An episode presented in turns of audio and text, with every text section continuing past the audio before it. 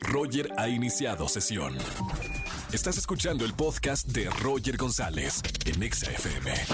Estamos de regreso en XFM 104.9 y me encantan los viernes platicar con mi amiga Dani Obregón para ver qué pasó en la semana. Dani, ¿cómo estamos? ¿Qué tal? ¿Cómo están? Feliz viernes para todos ustedes. Yo soy Daniela Obregón, soy su periodista de confianza y gracias Roger por recibirme este día y nos vamos con lo que más llamó mi atención durante la semana. A ver, sabemos que hay una falta de cultura y educación vial en nuestro país. Hablo de peatones, de automovilistas, de ciclistas, de motociclistas.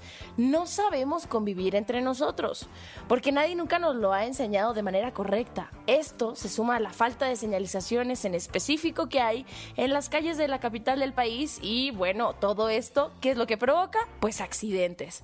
Y es que justo la Subsecretaría de Control de Tránsito reportó que en el periodo del año entre el 2018 y 2022 fueron atropelladas más de 21 mil personas.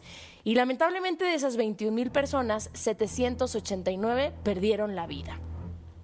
Y es que a diario millones de peatones, de ciclistas, se sortean a unidades del transporte público, a los automóviles particulares, a taxistas, motociclistas, porque la falta de pericia y también de precaución de todos estos agentes puede causar accidentes que terminen en saldo rojo, como se los estaba mencionando hace poquito. Expertos, de hecho, han identificado cinco zonas donde se encuentran los cruces más peligrosos de nuestra ciudad.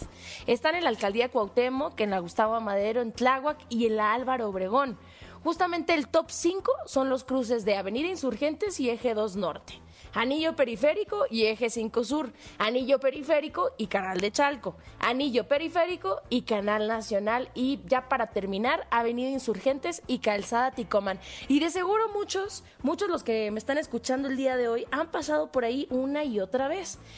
Y sí, lo que sabemos es que no existe una infraestructura correcta para poder converger cada uno de estos transportes.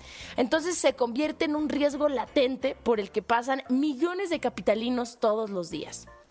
La misma subsecretaría, la Subsecretaría de Control de Tránsito, lo que pide es que se respeten las luces de semáforo, que sigamos las señalizaciones, cosa que en muchos casos ni siquiera ellos ponen el ejemplo, es decir, ni siquiera las unidades de tránsito respetan esas señalizaciones y todas las indicaciones. Entonces, ahí mi resumen y mi análisis es que no es un problema que se arregle así nada más. Falta obviamente mejorar y hacer mucho más seguras las vialidades y los cruces de nuestra capital del país y de todo nuestro país completo y que también haya una mayor educación vial para todos. ¿Qué opinan? Pues escríbanos en las redes sociales de EXA o en mis redes sociales, se las voy a dejar. Estoy en todos lados como Daniela-Obregón, en, en Instagram y en TikTok. Y me pueden encontrar en Twitter como Daniela Obregón S. Es un temazo. Yo creo que muchos se sintieron identificados. Y también es un llamado de atención para todas las autoridades.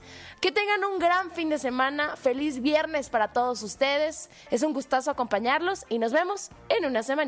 Gracias, mi querida Dani. Y te seguimos en la televisión en Azteca 1. Síganla también en todas las redes sociales. Escúchanos en vivo y gana boletos a los mejores conciertos de 4 a 7 de la tarde por Exa FM 104.9.